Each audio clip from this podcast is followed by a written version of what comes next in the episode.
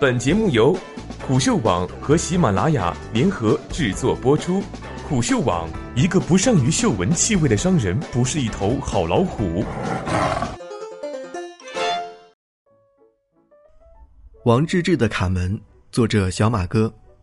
今天故事的主题是王治郅。王治郅正面临着一道窄门，但他卡在了这道门上。这道门出现在他刚执教两场比赛之后。八一队在昨天遭到了一场三十九分的惨败，但大家讨论更多的是许忠豪与主帅王治郅在暂停时间内发生的冲突。许忠豪在赛后解释，这是一场误会。王治郅问他能不能打，不能就下来。他回答能，只是情绪比较激动。许忠豪的行为让人很容易认为这是对教练权威的冒犯，所以网上的评论几乎都是站边王治郅。怎么对前辈说话呢？那是大志。姚明都不敢吼他，现在看八一队就是为了看大志。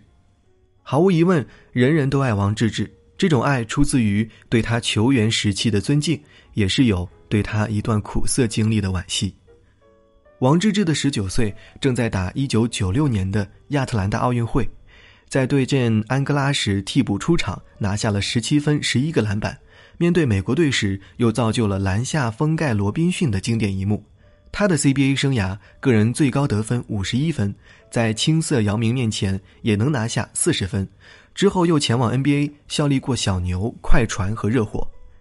天才少年，中国 NBA 第一人，还是姚明的偶像，这些都是网友替王治郅抱不平的依据。等你像王治郅一样牛逼，再和他这样说话吧。但球员的高光成绩不能成为评级一个教练执教能力的标准。如何理解九零后的球员？如何处理好与他们的关系？如何拯救这支八一队？这是王治郅教练生涯刚遇到的一扇门。王治郅曾经还卡在另一道门中——国家队的大门。这扇门里的局势更为复杂。二零零二年的夏天，王治郅与小牛的合约即将到期，性格内向，加上在小牛得不到重用，王治郅对未来困惑了。在朋友的说服下，考虑留在 NBA 继续打夏季联赛，但在当时，小牛与篮协八一签下一份三方合约，承诺 NBA 赛季一结束就立即安排王治郅回国。另外，还有一份合约是王治郅必须保证，当国家队或者是八一队需要的时候，必须立即无条件回国。这些合约让他之前都只能赶上 NBA 赛季的尾巴，比如说，他得替八一队打 CBA 和全运会。回到小牛队就只剩下最后的几场比赛，他得为国家队征战东亚运动会、男篮亚锦赛、北京大运会等等，还得助阵北京申奥。这时候又错过了 NBA 训练营和季前赛。这一次，王治郅背弃了三方契约，这一决定让他遭遇了严重的叛国危机，其所作所为已经严重影响到了中国男篮备战世锦赛和亚运会。美国媒体也报道了相关的新闻。NBA 有关方面怀疑王治郅在对抗中国政府，并有可能导致他叛逃美国。之后，王治郅缺乏考虑的做法又把矛盾扩大化了。他搬了家，关了手机。小牛队老板一天去两次住所，找不到他。曾经的恩师特意飞去美国，也不被接见。只有连普通话都说不利索的私人助理当传话筒。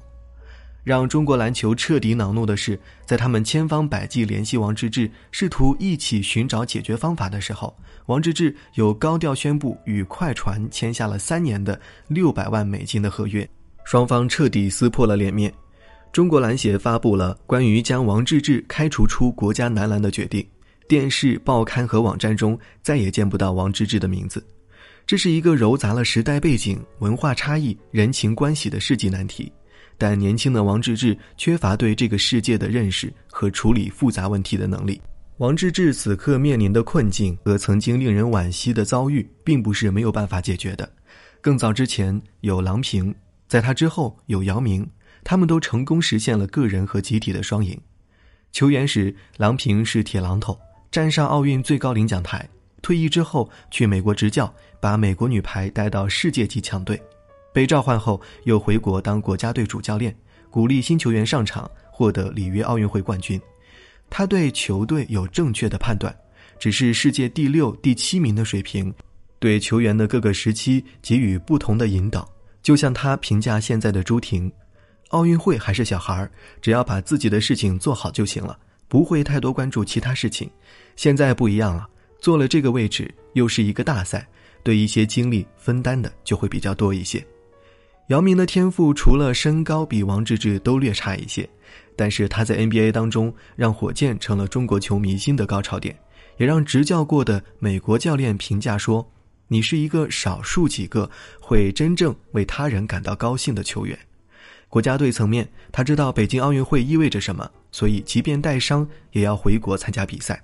后来他做了球队的老板，又上任了篮协主席，把国家队原先的强制征召改为邀请制度。在充分尊重运动员个人意愿的同时，让大家明确自己身上的责任和使命。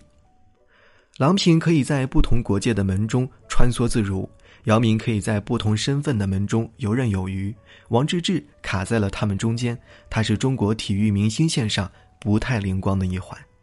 从个人角度来说，这是王治郅缺乏接纳这个世界的能力所导致的。这次不确定的争吵，体现了两代人的隐藏的矛盾危机。他在一档节目中透露，球员在场下不琢磨比赛，而喜欢聚在一起打王者荣耀、出去吃饭、训练之外的事儿太多。而他自己从来不用微信，不看朋友圈，也不需要人点赞。平时喜欢看书，没事儿的时候到处走走。